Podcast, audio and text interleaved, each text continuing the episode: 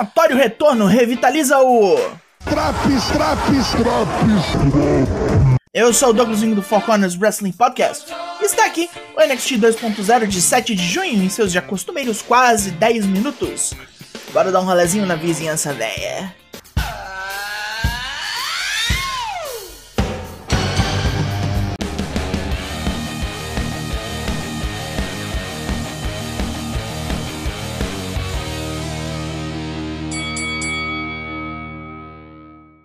Não poderia ser de outra maneira. Começamos com um recapzão do NXT in Your House.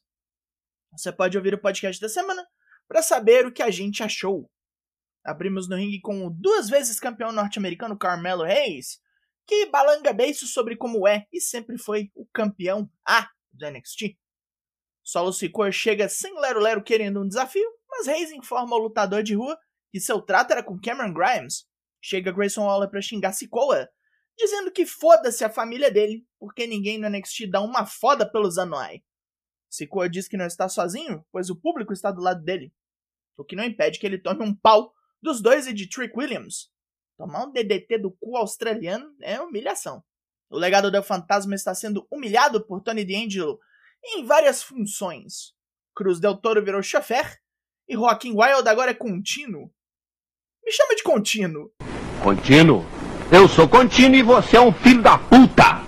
E Santos Escobar, que virou assistente pessoal, tem luta hoje. Mas primeiro, uma rivalidade meio merda continua. Luta 1, Josh Briggs versus Von Wagner.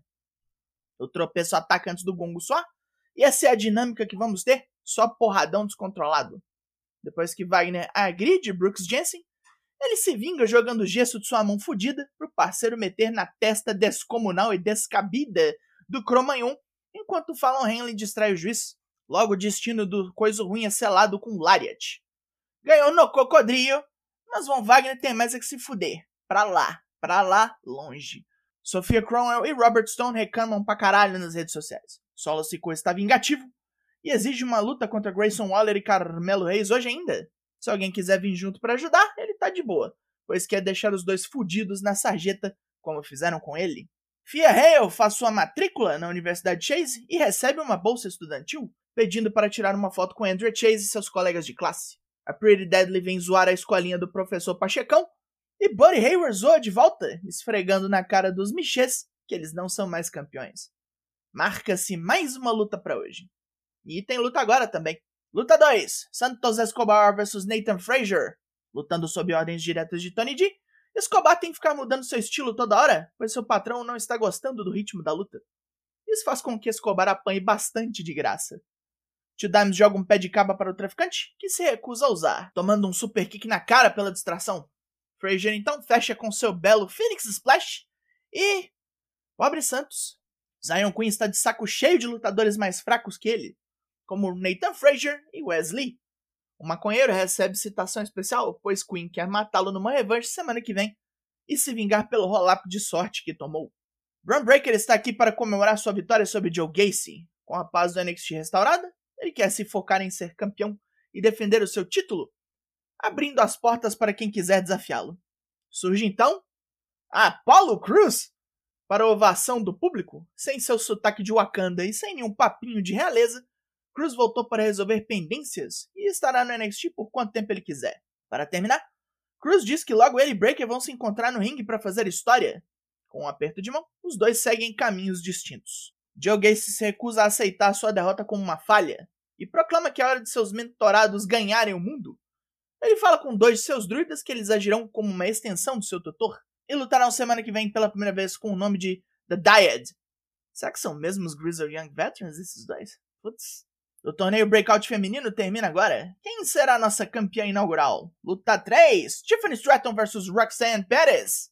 Perez tenta combater a força da Barbie bombada com velocidade e técnica. O problema é que Stratton também tem isso e prega a baixinha no chão com uma torção de braço, aproveitando para entortar os dedos. Stratton explora mais o braço zoado e bate sem dó. As botas de Roxanne abrem de tanto que ela apanha. Uma powerbomb da Barbie quase fecha a contenda, mas Pérez reage com suas últimas forças e acerta um Pop Rocks em desespero. La Latinidad vence hoje. Roxanne e Cora Jade comemoram e vem o trio horrendo para estragar tudo. As próprias Jabucreia, Jaburanga e Jaburu a Toxic Attraction. Mandy Rose avisa Pérez que tudo é bonito agora, mas daqui pra frente é só descida. E se ela decidir usar o contrato, vai se fuder. A porrada come Indy Harper equilibra os lados com um tiro de meta na cabeça de Mandy. É pouco. Alguém, Alguém traz uma 12 para espantar essa fuzuda daqui. daqui. O que teremos é uma luta de trios com essas seis mulheres semana que vem.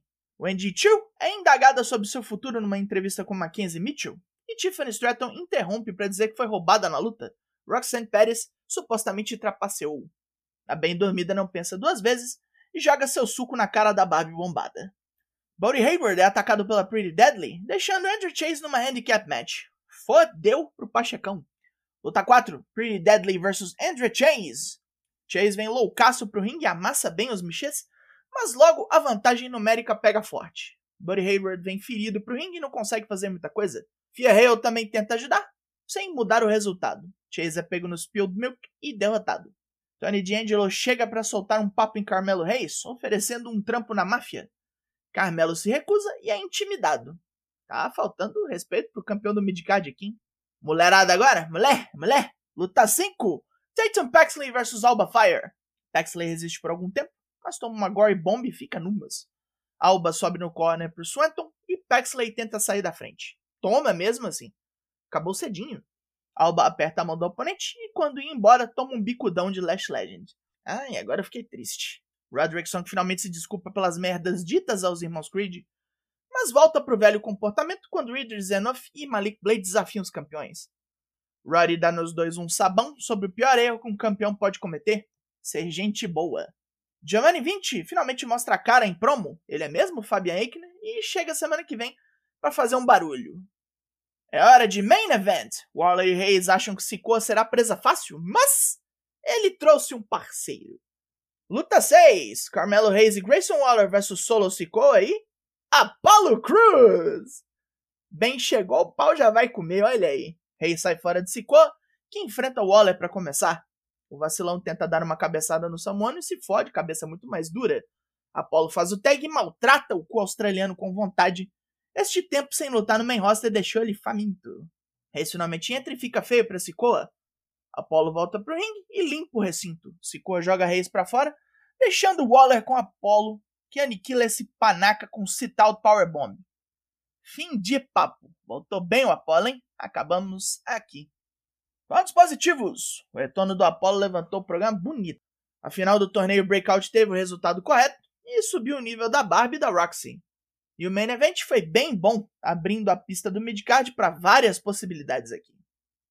Pontos negativos? Desperdiçar Nathan Fraser versus Santos Escobar nesse ângulo aí é crime.